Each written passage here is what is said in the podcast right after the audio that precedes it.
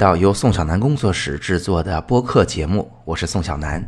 那我们的工作室呢，主要是为想要到美国去读本科的同学提供申请服务的。那大家知道，来到三月底四月初，当年的申请结果啊已经出来了。那我们希望通过播客节目呢，给我们咨询的同学们一个展现自己的平台，能把自己申请的历程、故事啊，总结的一些经验分享给大家听。当然，也希望未来的申请者能够通过我们的节目获取更多有用的信息。那我们今天呢，将要访谈的这位同学来自山东省实验中学的普通班，他叫徐立文。那像很多要申请美国本科的同学一样，他也经历了到底是不是要申请这个艰难的决策的过程，以及作为一个普通班的，就是非国际部的同学，啊，相对比较特殊的，有一段时间两条腿走路的过程，就是既想要高考又想要留学，啊，想要两不耽误。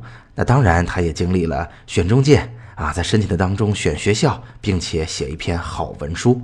那作为一个在高考的体系下成绩非常出色的同学，徐立文是怎么样一步一步克服掉语言考试的各种困难，并且呢，在自己已经积累的活动当中努力挖掘出适合他又合适的文书素材？那因为呢，丽文最终仍然觉得标准化考试的成绩啊不是特别满意，所以呢，我这么介绍哈，最后以一个大概够七八十名美国大学的标准化考试的成绩，一步一步的从拿到爱荷华、密西根州立这样的学校开始，最终逐步来到了五十来名的俄亥俄州立，以及他最终进入的学校南卫理工会。南卫理工会这所学校还给了他每年两万刀的奖学金。那在整个的申请季当中，他到底经历了哪些事情？他又有哪些要给大家分享的心路历程呢？我们赶快进入今天的节目吧。那在今天的节目当中呢，我们为大家邀请的是呃来自实验中学的徐立文同学，他现在已经拿到了南卫理工会大学的录取了。那我们今天来请他跟我们一起分享分享申请当中的故事。立文你好呀！啊，大家好，我是徐立文。这个我现在还在山东省实验中学就读，这个今年二月份呢，刚刚拿到了南美理工会大学的 offer，然后这个结果呢，我还是非常非常满意的，因为怎么说呢，我的各项除了什么活动，其实都比较一般，所以嗯，而且这个学校我也非常非常非常的喜欢，所以还是很高兴能够拿到这个这个学校的录取。那。其实有点谦虚哈，因为不光拿到了南文里的录取，还给了每年两万刀的奖学金，对吧？嗯，是这样。那那真是减轻了我很大的这个经济负担，因为这个学校学费还是蛮贵的。那哎，很多同学肯定现在最想知道的就是你到底是用什么样的背景也好、故事也好拿到这个学校录取的？这个嘛，我的说实话，我的标化成绩其实很一般。然后这也是我最大的致命的弱点吧，嗯，但是因为我平时是一个爱好很广泛的人，所以我活动啊都做的还蛮多的。然后在文书的时候也帮我选了一个非常非常非常非常棒的话题，就是关于我骑行，嗯，差不多这样的经历，对。好，那咱就先卖个关子呗，咱们就来说说整个就是申请的整个过程哈。那丽文是普通班的，嗯，现在呃高三的同学们正是最忙碌的时候，现在也是我们 这个对比反差最明显的时候，特别爽啊。那当时我相信，如果不是在国际部决定出国这一步是挺困难的，或者说呃是一个很大的决定。那当时这个事儿是哎什么时候决定的，以及怎么做的这个重要的决定呢？嗯。当时我最先有这个想法的时候，已经高一已经结束了，就是要上高二的时候了。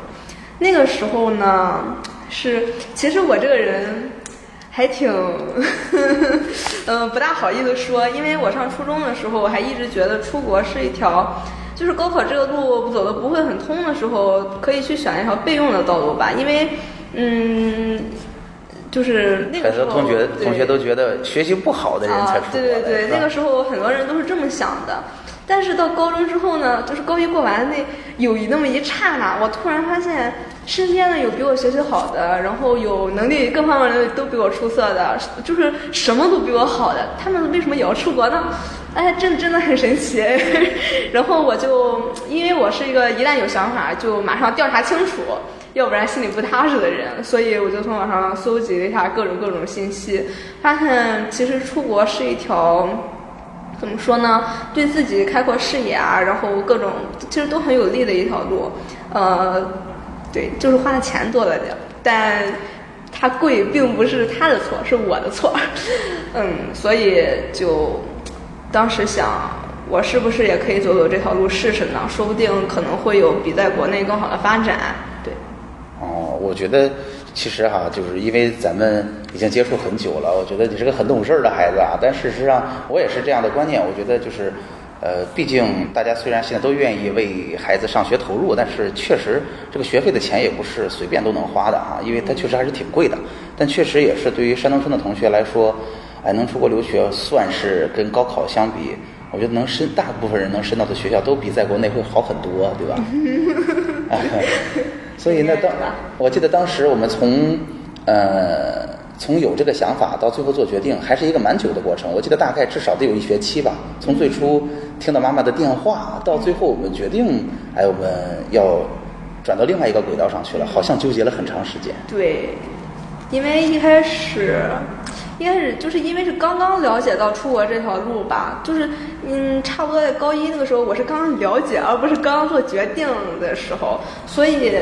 嗯，对这边也没有特别特别懂，所以也就是没大有安全感。如果就是彻底走这条路嘛，嗯，但是当时是因为这个时候才去准备出国，其实已经比较晚了吧。所以当时就觉得，我如果再不去准备的话，那可能就最后就来不及很多事儿。所以我就觉得，那就这边先也先准备起来，反正学学英语什么的，对高考也没有什么坏处。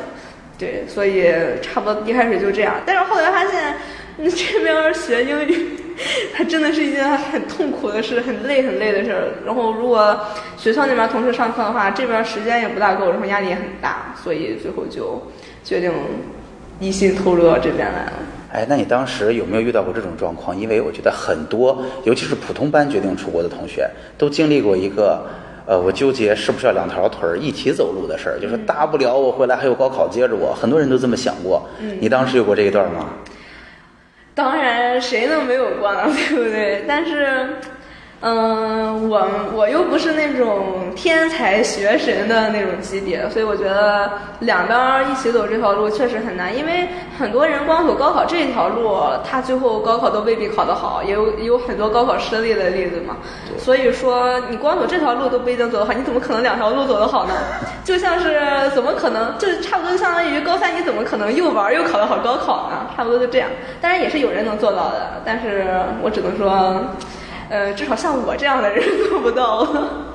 嗯，我觉得在我接触到的同学里边哈，因为做留学已经很久了，呃，我会发现，即便是呃成绩非常出色的同学，在从高考这条路换到留学这条路的时候，也是挺费劲的。嗯。而且一开始一定会有点辛苦的。嗯。呃，反正我的感受是，大多数人是很难两条腿走路的，或者是百分之百的人都是很难两条腿走路的。那，呃，你当时开始从高考这边转到出国这边的时候。呃，你顺利吗？你都经历过一些 一些什么事儿？嗯，这个岂只能用不顺利来回答呢？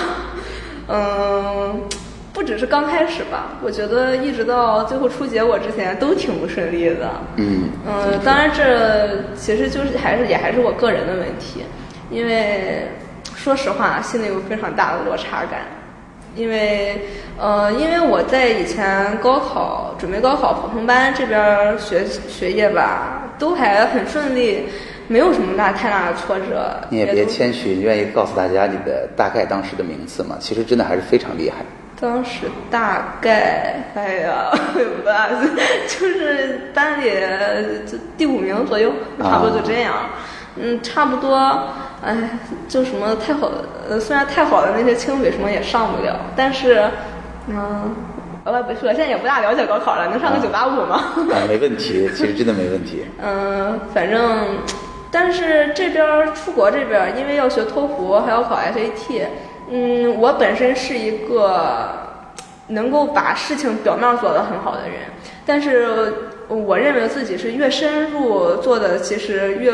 不如刚开始的，对那种成果，所以因为 SAT 和托福都是相对于来说比较深入的英语吧，所以我觉得这其实和我学习风格其实挺不一样的。因为我觉得高考考的那些东西，至少相对于这些还是简单很多的，所以一开始真的很不适应，就是突然要放弃掉我全方面学习来只。学一科，而且这一科学的又很难，然后我觉得这个转变的过程对我来说还是非常辛苦的。对，而且其实原来的时候，我觉得成绩真的是非常非常出色的，至少稳稳当当考个山大没有什么问题。哎，我也希望是这样吧。现在想想，如果我没有决定出国，可能上个山大也是挺好的选择。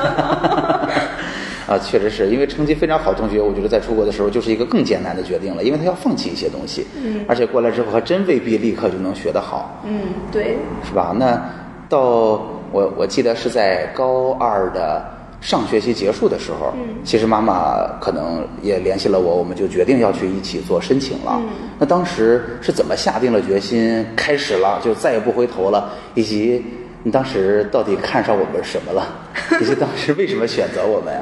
当时是，因为那个时候确实我再不认真的把所有精力都放在这边的话，确实就很满很满了。嗯我第一次考托福都都快四月了，嗯，就真的相比于大多数同学，很多同学其实高一就考过了。那嗯我，哎呀，他们有的很多人有时候高那个刚上高二都考 SAT 了，我当时就真的因为身边同学都进度太快了，就实在是压力太大，就。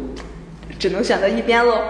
嗯，那选宋老师这边呢？哎，真的是，嗯，怎么说呢？一开始的时候，我们其实还是有点犹豫的，但是越来越跟着老师您说申请，就觉得这条路真的是选对了。就是我觉得这是可能是我出国做的最准确的一个决定了。真的呀？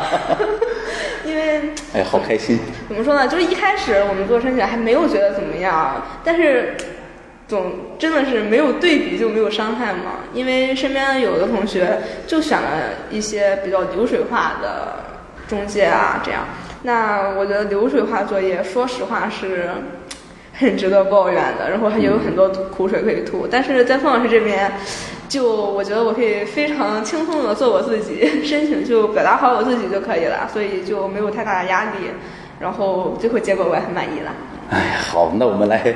那么来说说我们就是接触到的细节呗，是吧？那其实我觉得在去年冬天的时候，当然你花了很大的心思，也是在做呃语言考试。其实，在考试当中一直都还是挺挣扎的，我觉得也很努力。我们一直在追求一个更好的分数，但同时我相信，就是其实你之前的活动的积累还是非常好的。这也是为什么后期其实活动相对比较轻松，我们更多的是在已经有的活动里边去筛选出足够好的来用的，对吧？对。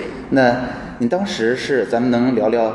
当时，呃，最初的阶段，我们是怎么选学校的目标，以及当时咱们怎么讨论这些活动的吗？你还记得吗？有点忘了，有点久远了。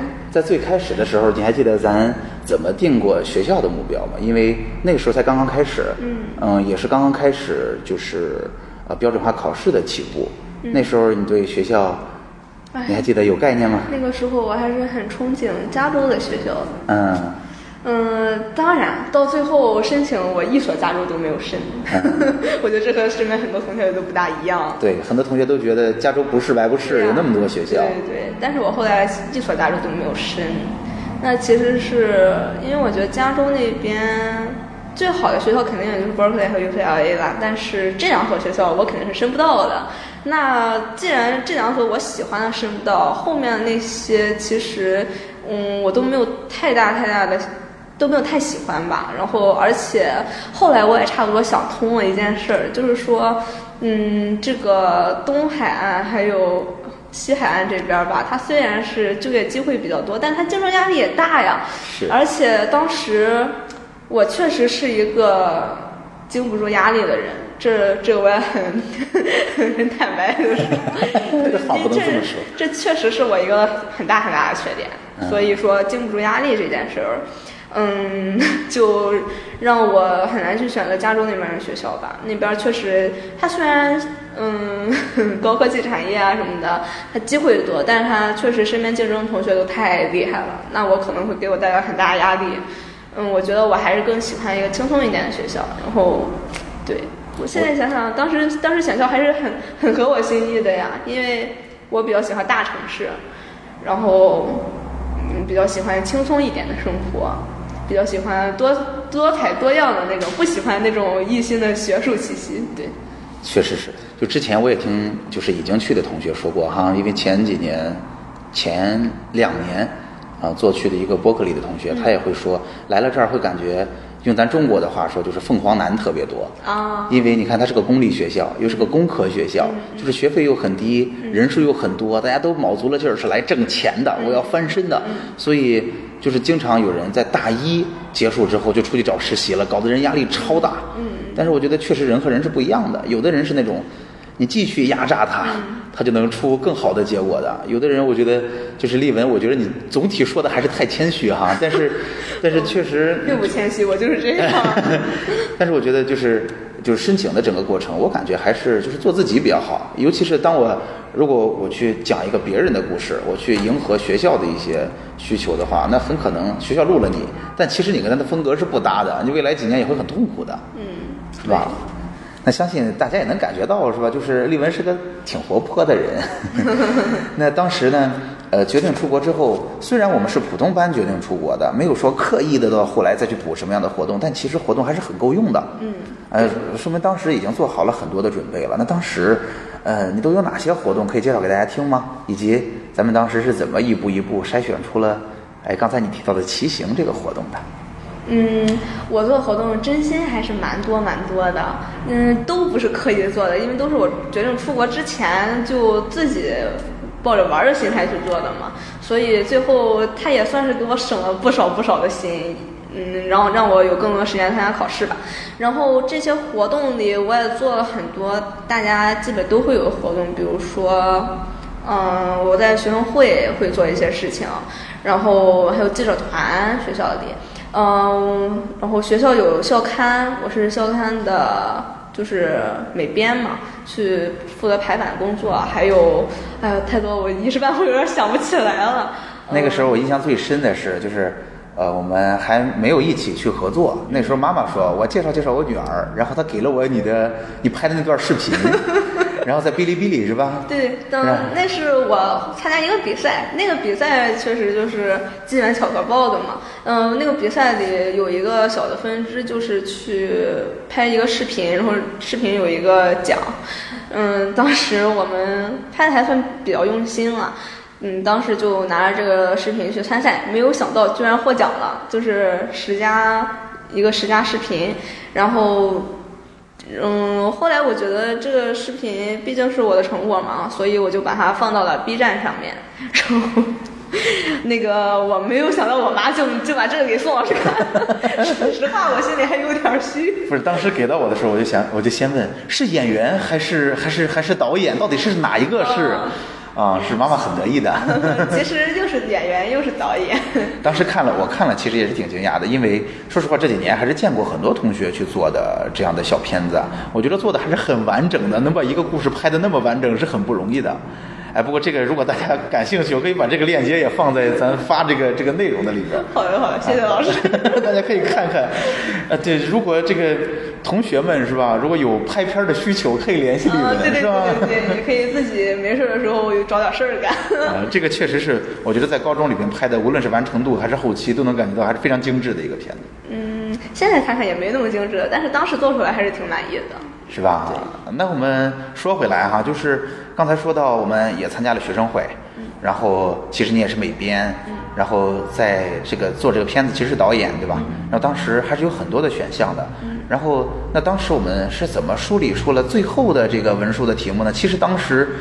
我最初印象深刻的就是这个片子，确实拍得好，但是最后我们并没有用它作为我们的文书的主要的素材，对，对吧？其实一开始让我选选主文书素材，我真的绝对当然要选这个比赛啦。为什么不选这个比赛呢？我对这个比赛付出了那么多，然后有这么多可值得聊的话题。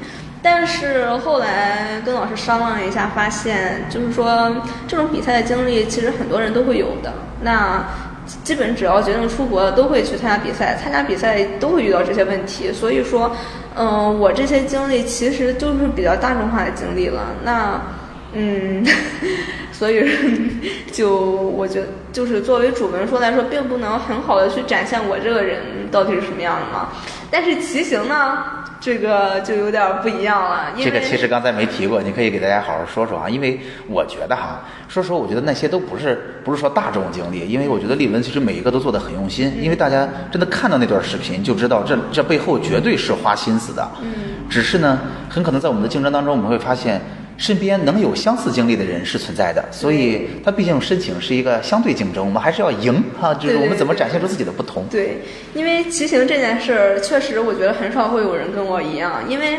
呃，骑 我是一个女生，首先我是一个女生，那基本骑行都是男孩子喜欢做的事儿吧。然后女生本来就挺少的，然后而且我骑的还是公路，那呃，其实骑山地的女生会更多一些。那选择骑公路的女生，那真的是别说我这个年龄的高中生了，那真是全济南市也找不出几个了。哎，那我想问个问题，因为我也不太懂哈，就是，呃，我们能理解女生骑自行车的少，男生多，那公路和山地有什么区别？公路，公路就是相对竞速多一些，追求速度；山地是追，因为我也不骑山地嘛，我我理解的就是在山就是那种掌控感，那种掌控技巧的感觉。啊嗯，公路就是谁骑得更快一些，哇塞，看不出。因为我比较喜欢这种 追逐的快感。竞速的感觉、对，我喜欢这。种飞的感觉。那我记得当时我们聊到这个的时候，还不仅仅因为竞速本身，嗯因为它其实本身还带着一些呃另外可以做的一些事情，是吧？就是还有当时我记得，因为有学校的老师。当时也有这么一个活动，对并且他们通过骑行还去做了公益活动。对对对当时我们最初的想法，至少是想把这个方向进行下去。对我，我的班主任他是我们学校，我们学校有一个就是骑行的组织，里面有五个老师，我的班主任就是其中一个。那他们就会去骑行做公益，他们会在暑假去。嗯，满洲里我记得是，然后还去过俄罗斯那边儿，还是非常远的对，还是非常厉害的，就是基本上是一个暑假都用在这上面了。就是我觉得当时真的是佩服的要死，因为因为他们也是骑行嘛，然后还能还能做公益，觉得真的太棒了。然后我我也很想做这方面，嗯、所以一开始就想往骑行公益这上面去做。嗯、当然最后因为。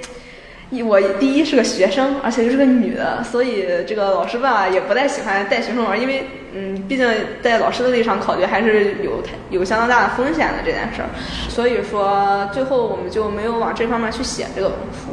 对，那最后我们在选择这个材料的时候，哎，我们其实找了一个很有意思的小点，对吧？因为毕竟，哎，当时咱是想过跟老师去合作，或者加入到老师的团队里边儿，但是毕竟第一时间挺有限的，我们的考试考到了最后。对对对第二个，我觉得。哎，其实老师们不一定愿意带一个女孩儿跑那么远，确实还是有风险的，是吧？嗯所以这个事儿，呃，也像，其实在这儿也可以跟很多同学交代一下，他其实很多事儿并不是故事讲起来那么漂亮，的确是有想法，我们去实践就会遇到各种各样的小压力和阻力的，对吧？那最后，其实我们找了一个很有意思的角度，对吧？把这个写下去了。对这个你给大家讲讲看来。一开始，一开始我们找选题，就是具体的选题，一开始是选了上坡的经历吧，因为，嗯，就是确实它是一个值得可说的点。那我因为是女生，然后永远和男生去骑。然后男生的体力肯定会比女生要出色很多很多啊，就算我在女生里还算可以，但是在男生中那明显差距还是蛮大的。那一在上坡的时候，大家就会把我拉爆，但是就是我是一个非常好面子的人，对不对？然后就永远是死死撑着，就是绝对不能让别人嗯让别人看出来我不行了，一定不能看出来我累得要死。然后就是说我会比如说。嗯，故意的啊，这个我这儿出什么问题了？你们你们先走，我看看，或者哎呀，你们先走，我喝口水，差不多就这样。嗯嗯，当时一开始就想写我差不多这样的经历吧，但是其后来我想了想，其实这个经历跟骑行就是关系也不是太大，因为不管是什么运动，它总是有那么一个极限的，都是那么一个突破极限的故事。其实说我跑步没有其他的什么区别，所以说最后。嗯，机缘巧合之下，发现了一个另另外一个比较好的点，我们就放弃了这个选题。那我最后选的是什么呢？哎呀，太了了！这这个时候，我是不是应该说，我们进一段广告，广告之后再回来？好，我广告回来吧。那我们到底选了一个怎样的？其实，呃，我觉得大家也可以在这儿认真听一下哈，因为任何的运动，当你哎也不仅仅是运动吧，任何的活动，当你用心去做的时候，你能看到的视角绝对是跟这个外行人想象当中的视角截然不同的。对，真的真的这种事儿，只有你亲自去做了，你才知道你能写出什么样的东西来。对，嗯，所以说最后我选的其实是关于我下坡的经历。嗯，就不是最难的上坡。对，而是上坡之后的那段下坡。说实话，这个下坡 永远都是我的噩梦，因为我是一个胆子非常非常非常小的人。那 每次到下坡的时候吧，因为我也是和男生一起骑，所以男生们总是不怕死，这胆子非常大。他们每次在一个坡的时候就刷一下，真真不是我吹，只要这个坡它有个弯儿吧。说几秒钟就不见人影了，真的人影都不见了。我当时就非常的害怕，因为我每次在上坡的时候都会跟他们先商量好，大哥一会儿能不能慢慢骑，不要拉着我一个人，就是这个坡大家能不能骑得慢一点。然后没有想到，每次大家答应的好好的，到最后就 永远是损友啊已经。然后反正最后就只能剩我一个人在那个下坡。然后我们去爬的坡。大家知不知道济南有一个大家叫海盗坡的地方，就是在千佛山南路，就是那条路，啊在那个会展中心旁边有个华联嘛，就华联那个那个路上去，就是有个小弯儿，那个那个那个小坡，哎，它虽然短，但是去过的人都知道那个坡度。差不多也得有百分之十几了吧，就是特别大的坡。当时我就特别害怕，就是属于那种本来刚刚上坡过来，然后就心已心里就差不多已经爆的厉害了，好不容易还没缓过来要下坡，我就就是真的是那种整个人都手在那里抖，然后整个人带着整个车都在那抖抖抖抖抖抖抖抖抖。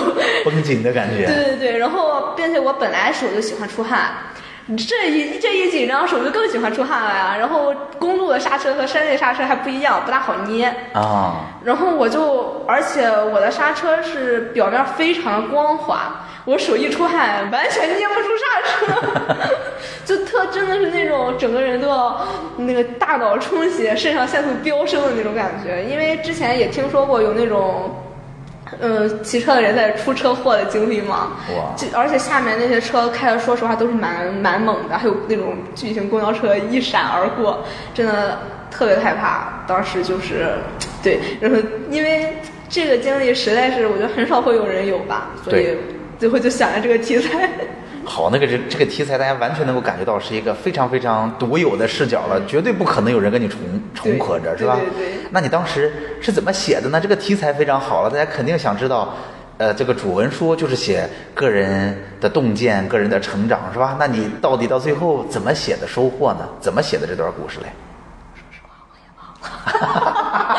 好的，好的说实话，说实话，按理说不都是那种有一个困难，我要去克服它，啊，就是好莱坞的典型故事。对那种浓浓的一碗鸡汤。但是说实话，我到现在也没咋克服。啊，但因为我觉得胆小确实，我认为还是人的天性，至少对于我是我的天性，所以克服胆小这件事儿还是对我来说还是很难的。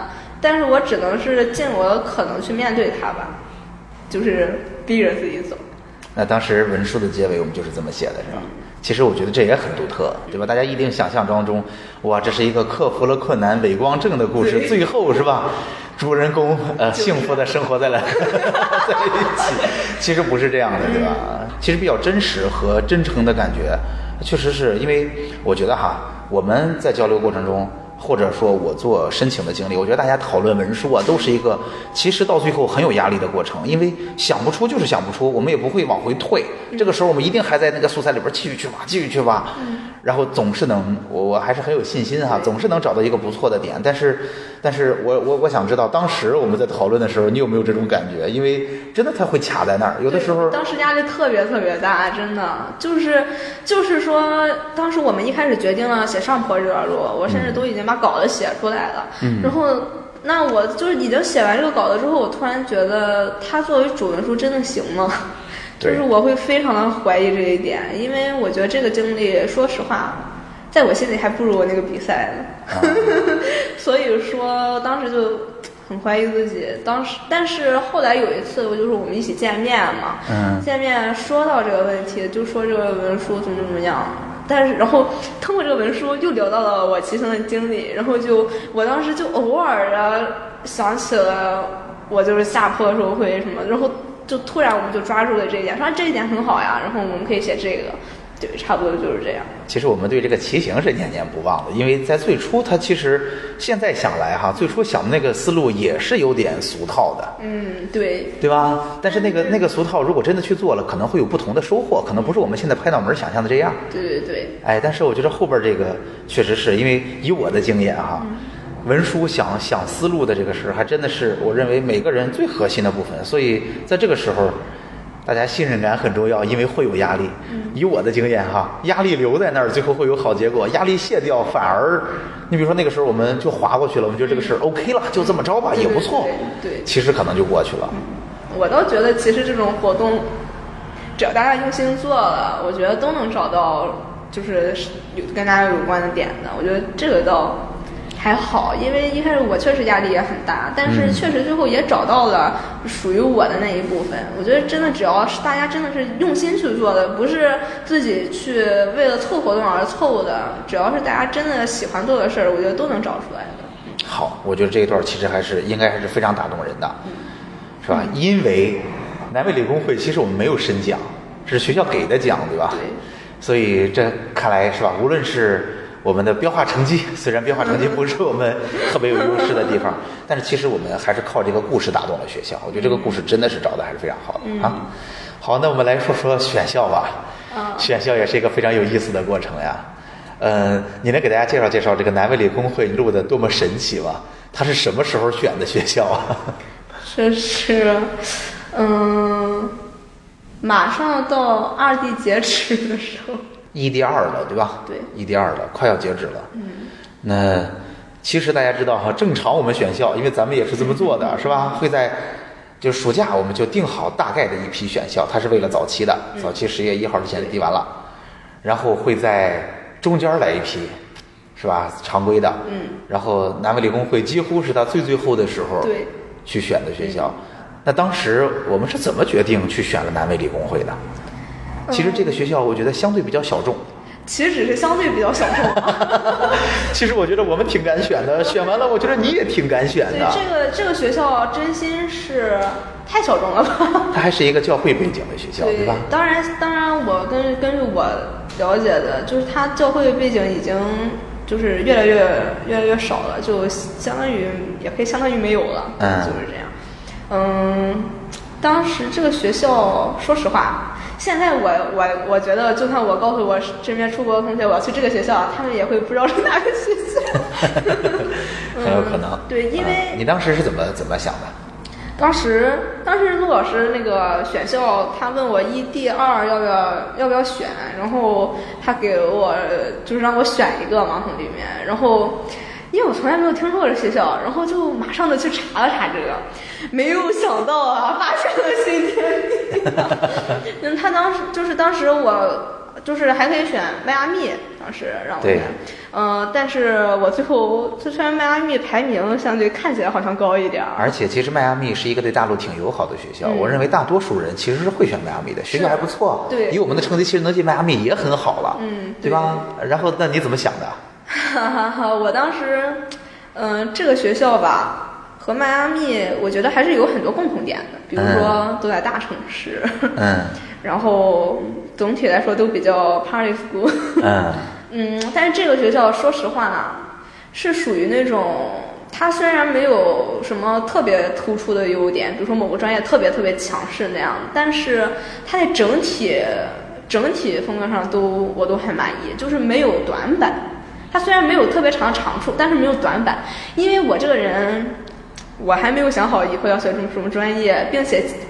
已经，并且不是在一两个专业里选，两三个专业里选，我是在所有专业里都有可能去试一试。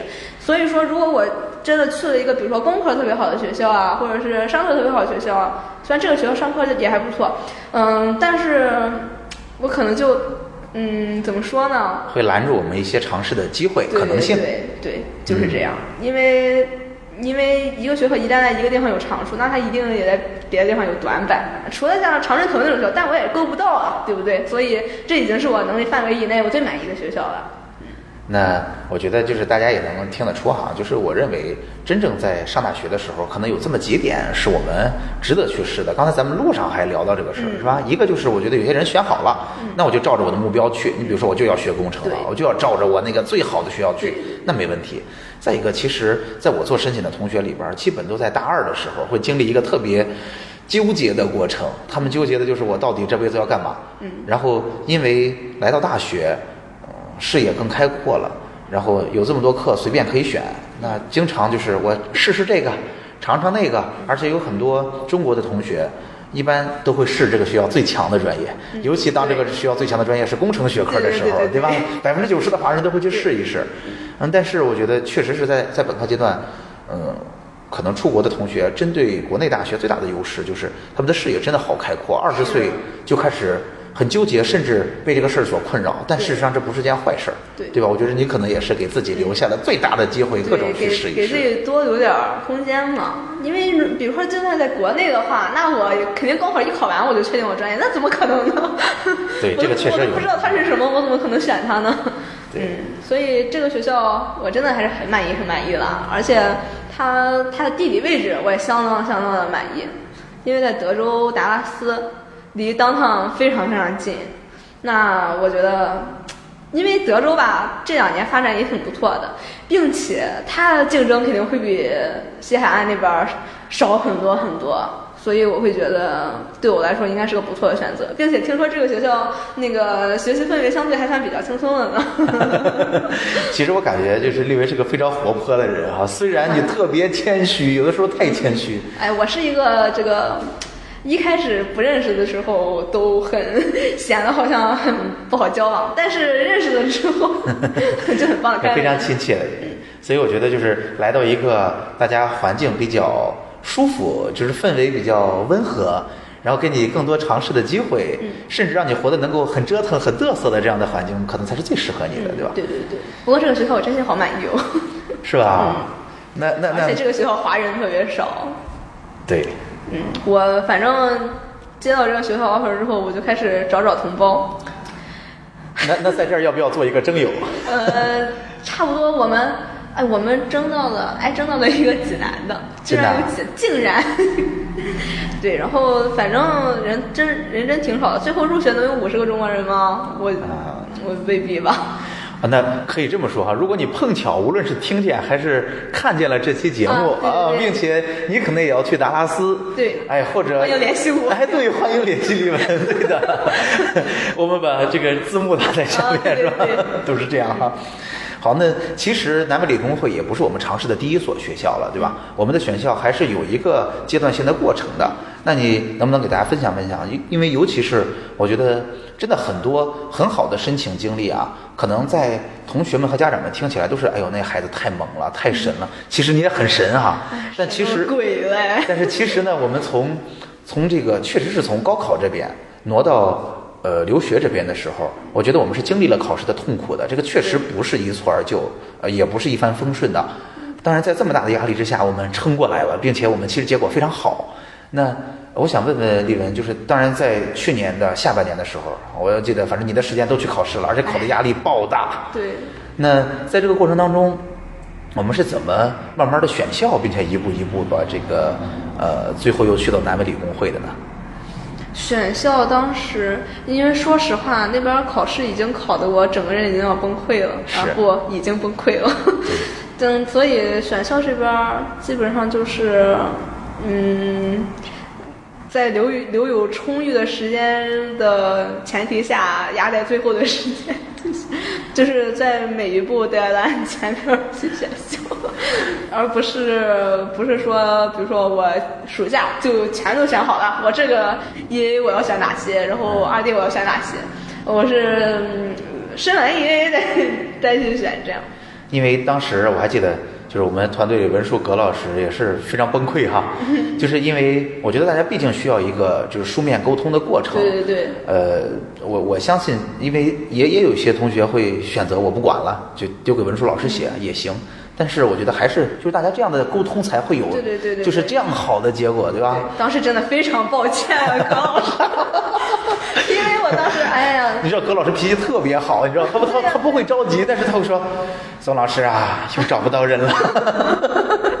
因为当时那边那边压力真是巨大巨大，然后整个人就活在一种啊每天得过且过吧的状态之下，哎，我印象特别深的是，你还记得咱有一次早晨九点，我们一气儿聊到一点半都没吃饭，就真的是压力太大了。真的是啊，当时啊想想都要啊，但是我们撑过来了，对吧？嗯，我还记得，居然活了过来，而且其实最后结果还不错。嗯，其实我还记得当时最早的时候，就是爸爸的朋友是吧？是不是也说，就是可能我们能升到七十附近就挺好的结果了。嗯对，所以当时我们也经历了一个就是一步一步往上走的过程，是吧？我记得最初拿到的，你跟我说是爱荷华，我记得是、呃差不多时间还有密西根州立，嗯，是吧？当时拿到的到拿到的时候，反正我至少我们觉得，哎，我们能继续坚持下去，继续考试了，有一个结果至。少还有个学生，不会变成失学儿童。哎，你知道，大家听到这儿能感觉哈，这个心气儿真的非常重要，你说是吧？如果当时，不过当时确实是当时如果这两个学校拒了我，那我可能哎呦 不想想了。所以在在在当时策略上也得是先拿一个握在手里的这种，这至少甚至你知道吧？当时我是什么感觉？我觉得如果我们赶紧能录一个，我们甚至在十二月份、一月份可能还有心气儿继续考试。嗯，你还记得我问的也很小心，当时是吧？但是如果当时一个都不录，我觉得可能都垂倒了。嗯说实话，真的有这种感觉。那你能给我们描述一下再往后录取的情况吗？你愿意讲讲这段吗？因为反正我印象太深刻了，是吧？嗯，因为哎呦，我这个人啊，但就是哎，说实话，我到现在都搞不懂。嗯为什么我考托福永远是那样？嗯哎说说我觉得也是考这么多次了，对呀、因为你的实力在这摆着，大家不明白大家听到这儿也会有感觉，就是这个人就是就是这样的，就是你知道吧？就是我甚至哈见过这么多同学，我经常聊完了，我大概就知道你是。就是高考你能考多少分儿，以及啊这个你能考多少分以及语言考试你能考多少分儿？为什么呢？他不是说就是你有多努力做题什么，这我觉得这个倒还在其次。嗯关键你看大家能感觉到你是一个灵活的人，你逻辑思路很清晰，你很努力，然后你有你的想法和追求，好了，其实这个就就大概会知道这人是个什么水平。这个跟你高考的水平也差不多，是吧？年级 是吧？我觉得几十名、百十来名很正常，然后班里四五名这样，然后哎，说实话我也很纳闷儿，我们这个托福啊考得非常痛苦，那就是当时又咬着牙关考托福，又去选着校。嗯，我接着把话题还给你吧，你接着跟我们说说这个哎当时。说实话，那真的是，嗯、是我这活到现在为止过得最痛苦的时刻。因为，哎，我别说了，我从从小到大都特别的顺风顺水，嗯、活的一直都挺好的呀。然后学习上从来没有操过心，从来没有想过我这辈子能在这方面操过心。就是哎呀，嗯，也也是因为以前从来没有遇到过这方面的问题，所以遇到问题一到现在还是这么关键时刻的问题，决定了我以后。说实话，这个问题不亚于高考的实力了。对，其实并不比，而且整个申请并不比高考简单。对，我觉得整体申请比高考难多了，因为它这是一个放长线的过程，就是中间儿，嗯，高考的话，你至少考那一次考什么样儿就那样儿了。那这个就是你每一次考考的不好，都会给自己非常沉重的打击，嗯，而且。因为以因为以前从来没有遇到过这方这方面的困难，所以不知道怎么解决这个困难。是，嗯，当然现在想想也是个不错的经历。要是我上大学之后遇到这种困难，那我觉得就也不知道怎么办了。我觉得这种困难还是越早经历越好吧，对不对？越往后抗压能力越不行。是我我觉得这儿我也要自夸一点哈，我觉得基本上我还是个很正能量。嗯，那肯定的。每次每次觉得自己要活不下去的时候，就打电话给我，不是，我觉得全倒苦水。不是，我觉得就是，其实大家一块儿申请一年，我是这么看这事儿的啊。嗯一方面呢，我觉得大家好好做申请，要把那个结果拿到；嗯另一方面，其实大家你知道吗？就是我觉得大家申完了，关系都特别好，就大家一块儿过了一年，嗯对呀一块儿展示一下，就是大家是一个团队啊。这个出关上门儿可以有压力，出去门儿就要彼此解决问题，解决战斗。嗯。然后，而且这种怎么解决问题的事儿会相互影响。你看，咱即使那时候挺有压力的，你还记得？就是我觉得第一文书，文书那时候给了压力，但是再有压力，我也不会很快的把这个压力卸掉。对就是因为我觉得那儿应该是出结果的。但是考试这边呢，其实我觉得真的是要使劲支持，使劲支持，因为当时我觉得是第一次遇到，就是这个考试不顺，或者说对哇，其实我也觉得能力到，但是为什么一直考不出？但是确实是在那个时候，我觉得已经陷入情绪的循环了，就是考一次循环啊，现在考一次考的时候忐忑，所以就影响发挥，嗯所以可能有水平也考不出来。就当时咱的模考一直比实际考出来高，对啊吧？然后就不停的打转转。反正怎么说呢？嗯、我在决定出国之前了解到出国要考这些考试，我觉得、嗯啊，考就考呗。嗯，我就觉得其实呃，成绩大家最后考出来考的都挺好的，然后最后大家就看是个什么样的人喽，应该就是这么一个过程吧。然后没有想到，在准备申请的第一步成绩方面 就栽了个大跟头，并且一直没有爬起来。按理说，大家平时听的鸡汤应该都是，就是一开始我是有多么多么痛苦，然后最后我终于战胜了困难，考了多少。呃，但是我并不是这样的，我到最后都是一直踌躇不前的状态吧，就是这样。嗯，但是其实大家从现在你的状态就能够感觉到，我觉得就是呃不一定就是在高考吧，咱可能更多的人咱又是从普通班决定出国的。我觉得高考的点是在于所有人都要一个尺子衡量，但是也确实是等到上大学之后，所有人就从规定动作变成自选动作了。嗯未来是什么样，就完全跟这个。并没有关系，否则我们的社会就应该是哈佛的人统治着，或者说，是吧？我们的状元统治就是着，但事实上并不是的。所以我觉得现在，说说你的感觉，给我的感觉真的是，现在哎呀，怎么怎么说呢？就是自己给自己更多好的心理暗示，只能这样喽。要不然，我觉得很一个人很容易被击垮的。遇到这种遇到这种，而且你不觉得吗？就是一个人有多大的成绩，其实真的就是在最大的压力的时候能不能挺过来。嗯，对，是吧就是这样。当然，我觉得我这个压力对于我以后面对的困难的时候，可能也真的只是 piece of cake。没有，我觉得我是这么理解这个事儿的哈，就是当时咱们一起为什么就是，嗯，你考试压力那么大的时候，特别愿意见你，就是咱好好的聊，好好的支持，就是因为我觉得。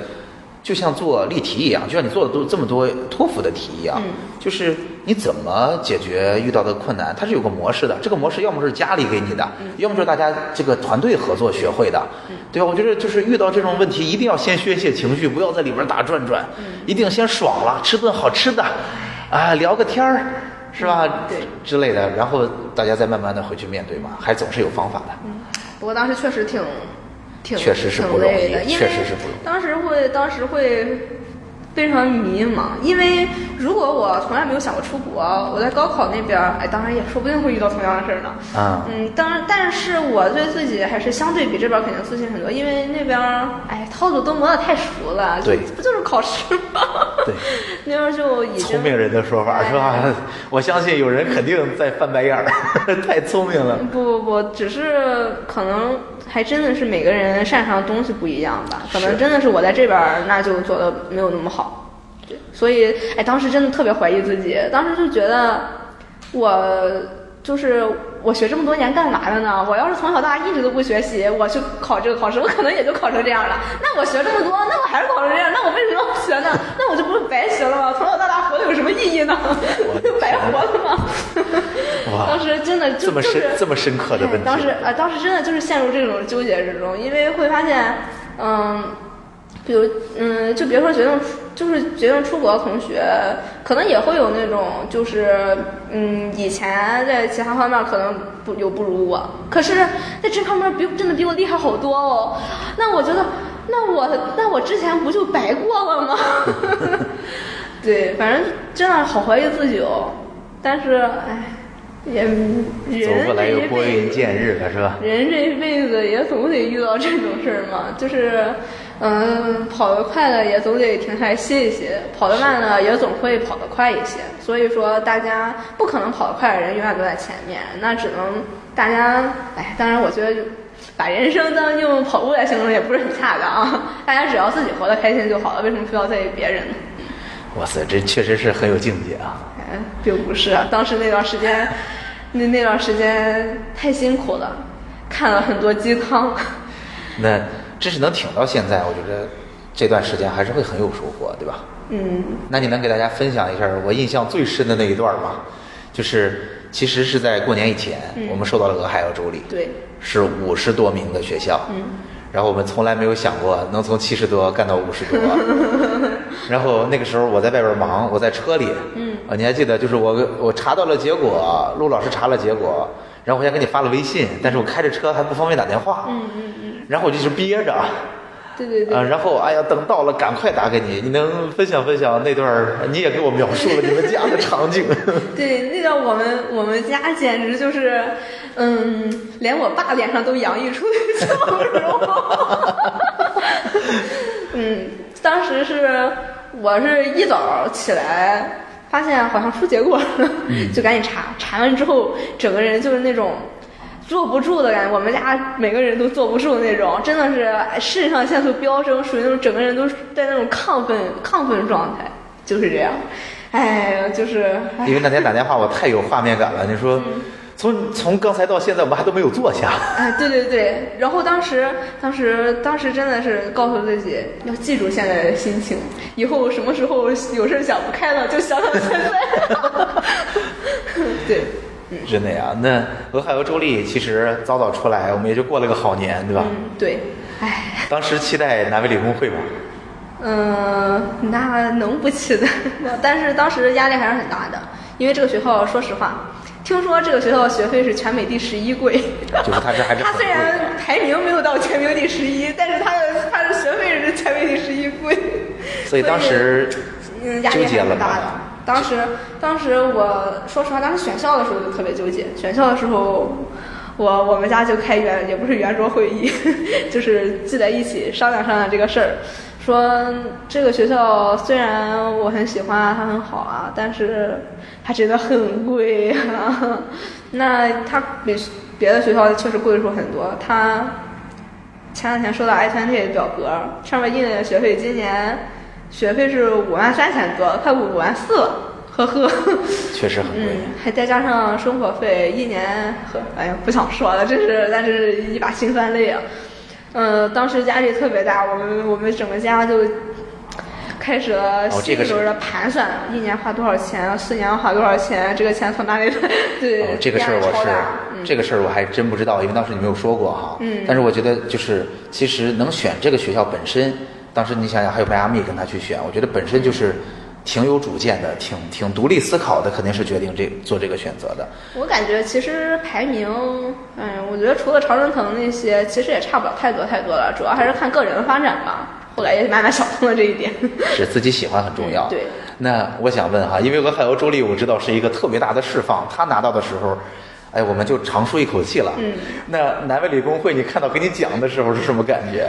啊，那真是，啊，就是，嗯，我升这个学校唯一的压力就是钱，然后这个唯一的压力也解决了，那是，哎，我无法形容出那种感觉来，哎希望大家能够自己感受一下吧。因为其实在美国的本科里边，能升到奖是很难的事情嗯，我那我倒不太清楚。啊，你可能不太了解。就是美国升本科能给奖的，往年传统上就是伍斯特理工这个学校，因为它也不便宜，但是它会偶尔给点奖，而且一般来说是排名比较低的学校可能会给点奖。呃，今年我我们申的也很神奇，你这两万刀很多了，南美理工会，我们还神奇的申到了迈阿密九千刀。明尼苏达还有个同学给他奖，我觉得哇塞，真是，虽然当时我们没法预计他一定会给我，可能我们甚至当时也不敢说我们要奖去审一地，但是事实上我真的觉得他给了你，我特别开心，一切都都答答对了。对对，当时哎，当时真是，现在想想，这个学校这么贵，要是不给奖的话，那是不是太没有天理了？差不多他嗯有奖的话，就相当于读公立学校呢，是，压力当然小。其实就真的便宜很多了，对对吧？哎，行，他虽然两万听起来不是很多吧，但是乘成人民币就多了。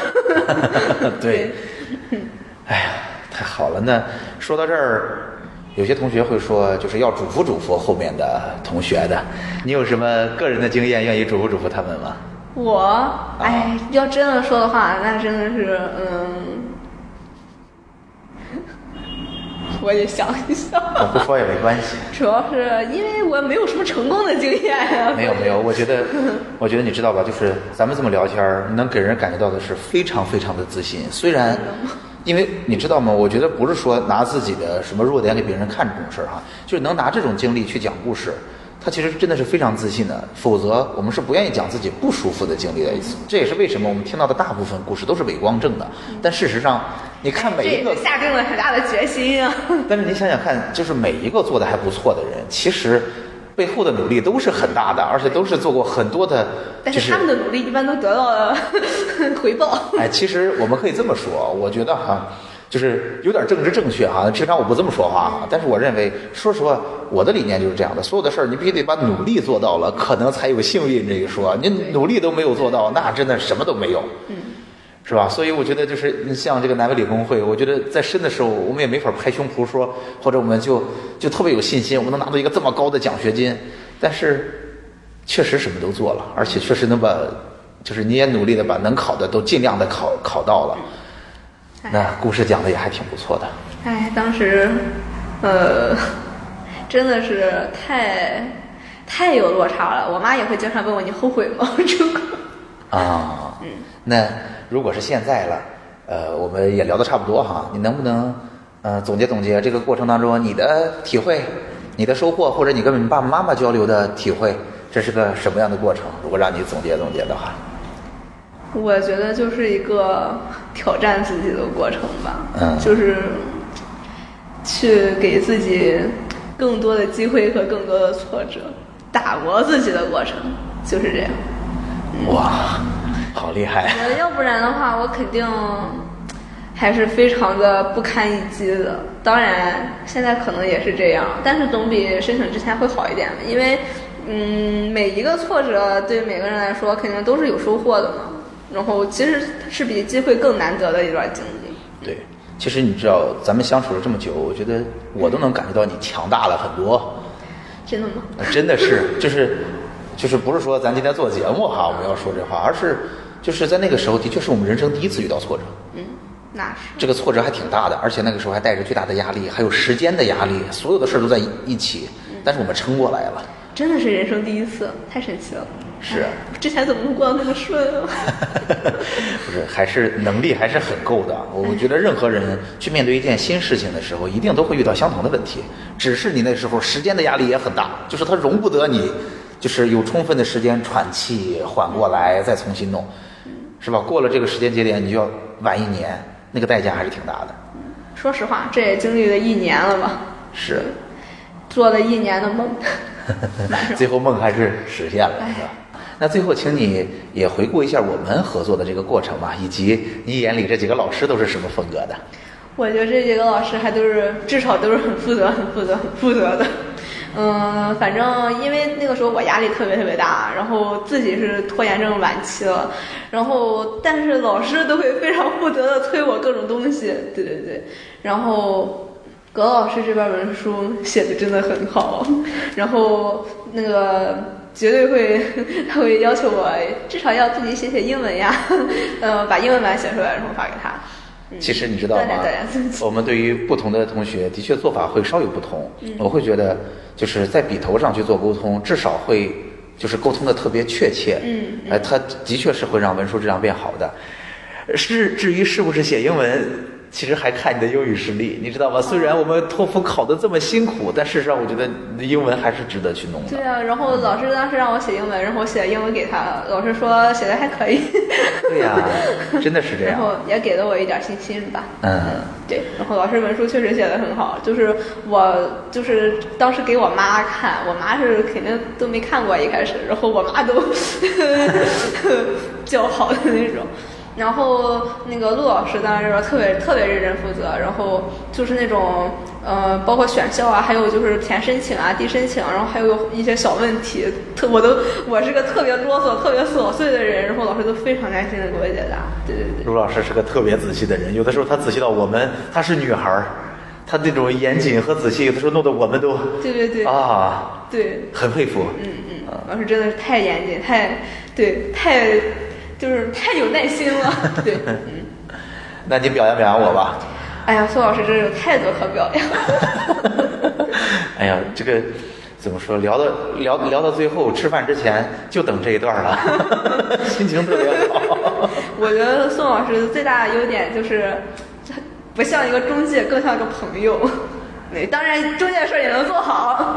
嗯，对，就是因为如果真的是完全是中介的话，我觉得当我后期有这么多压力的话，我可能就真的没有办法去排解。然后老师及时的接住了我的各种苦水和各种垃圾。对，然后要不然我最后这边可能会挺不过来，我觉得。哇塞，这表扬太怎么说？太太太过奖了，太开心了。更像一个就是可以随时在你各方面都给予你帮助的一个朋友。哇塞，嗯，而且就是因为一个朋友吧，他能更了解你一些，然后就是包括你的你的方向问题，还有各种各种问题。我觉得，毕竟选学校还是个大事儿，就是决定你去上一个什么样的学校，可能会决定你后半生过怎么样的生活。所以我觉得，必须得是足够了解你的人才能去做这么一项工作。然后，如果单纯的是一个中介老师的话，我觉得他可能很少有时间，也很少有精力和心情去，嗯，了解这个学生到底是一个怎么样怎么样的人。所以我觉得宋老师，你真的太好了。哎呀，那我也鼓鼓掌，太开心了。哎，我也觉得，其实，嗯、你说这一行流水线作业吧，是效率高，但事实上呢，还不是这个套路，是吧？还是得就是咱比较懂。就是啊，我觉得，哎，做那么多，还不如做一个精的。是。这句话是怎么说，我也不记得了。哎呀，那你要不要总结一下，就像刚才总结自己的这个感受一样，总结一下我们这个申请的这个过程？当然，现在我们还有签证，很快就要就要去做签证的培训了。